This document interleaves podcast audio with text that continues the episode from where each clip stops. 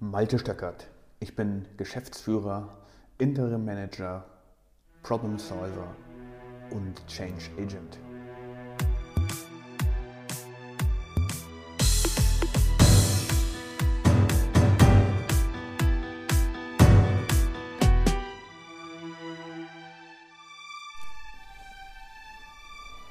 Herzlich willkommen zu dieser Folge, Podcast-Folge Warum scheitern Projekte?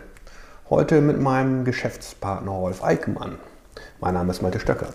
Moin Rolf. Moin, moin. So, ich habe hier eine Grafik vor mir liegen, die heißt, wer verantwortet den Nutzen eines Projektes?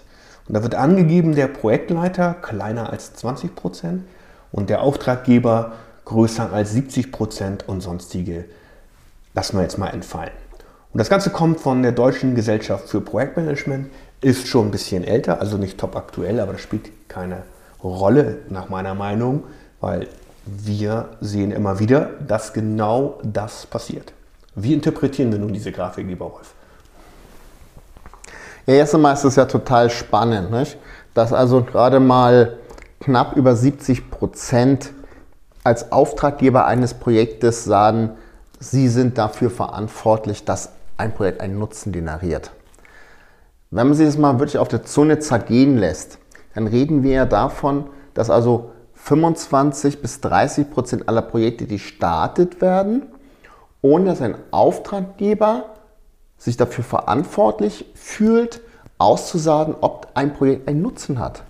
Wenn ich jetzt in so einem Projekt arbeiten würde, ich mache ein Projekt, investiere Zeit, Energie, Leidenschaft, ähm, und am Ende funktioniert das alles nicht und der Auftraggeber sagt, ja, ich war mir halt nicht sicher, ja, Pech gehabt. Beim nächsten Mal haben wir vielleicht mehr Glück. Also ich glaube, da wäre ich ziemlich erzürnt und ja. meine Stimmung wird ziemlich in, in den Keller sinken. Ne? Korrekt. Warum dann überhaupt ein Projekt starten, wenn man sich nicht sicher ist, oder? Das ist das Erste. Und jetzt schauen wir uns das Ganze mal kaufmännischer an. Also man braucht ein Budget, Personalressourcen, IT-Ressourcen, eventuell technische Anlagen, Labor ähm, Plätze und, und, und, und, und. Und das alles ohne zu wissen, ob das einen Nutzen hat. Jetzt kann man natürlich sagen, hey, wenn ich eine Hypothese aufstelle, wenn ich das und das tue, erwarte ich den und den Nutzen. Aber es würde ja zumindest eine Nutzenserwartung dann voraussetzen, wenn ich dieses Projekt erfolgreich durchlebe, abschließe. Also selbst das wollen ja 25 bis 30 Prozent nicht. Die wollen also eigentlich nichts anderes als Aktionismus. Aktionismus. Ist natürlich total kontraproduktiv für ein Projektmanagement-Thema oder auch für ein Taskforce-Thema oder sowas. Was sagen wir denn zu den Projektleitern? Ja, Projektleiter sind natürlich da super geil mit ihren 18 bis 20 Prozent, die sich da den Nutzen eines Projektes zuordnen. Ein reifer Projektleiter würde natürlich, wenn er ein Projekt auf den Tisch bekommt, was gemacht werden soll, sich das anschauen und fragen, warum? Warum tun wir das?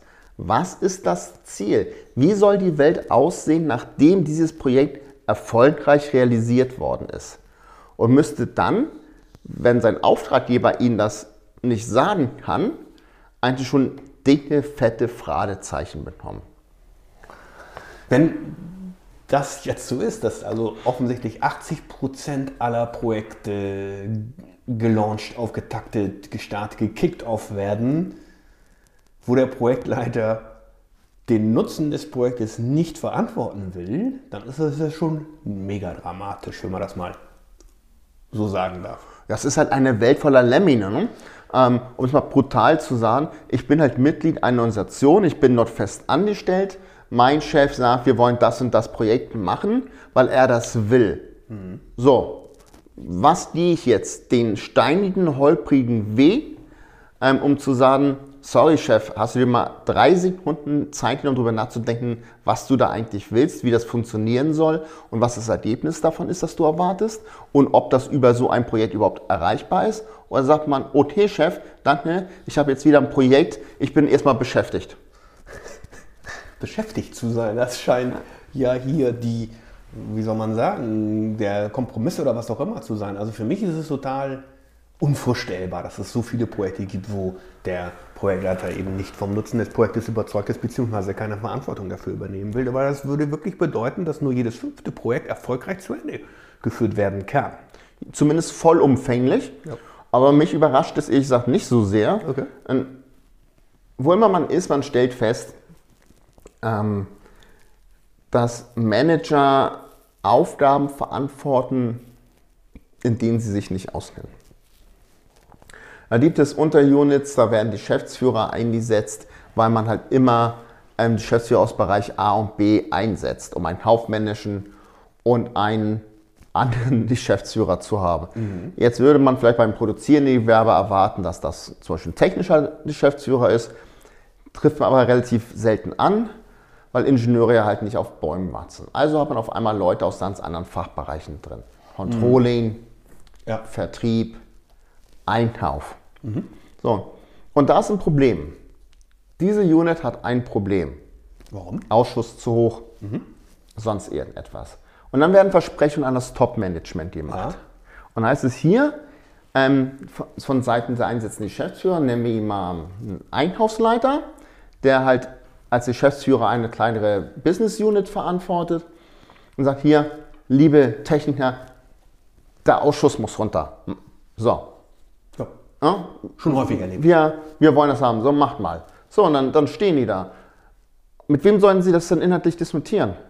Mit einem BWL-studierten Einhausleiter, eventuell ähm, über die Herausforderungen von Vibrationsschweißen bei Kunststoffen, die zu feucht sind? Ja, keine Ahnung, ehrlich. Ja? also so, und wenn Sie dann sagen, ist kein Problem, wir brauchen kein Projekt, wir müssen uns nur eine Trocknungsanlage für 500.000 Euro dahinstellen, damit wir garantiert beim Spritzen schon sicherstellen, dass der Kunststoff immer die gleiche ähm, Luftfeuchtigkeit hat, dann heißt es, oh, nee, also 500.000 in der jetzigen Situation, das wird es nicht geben. Findet einen anderen Weg.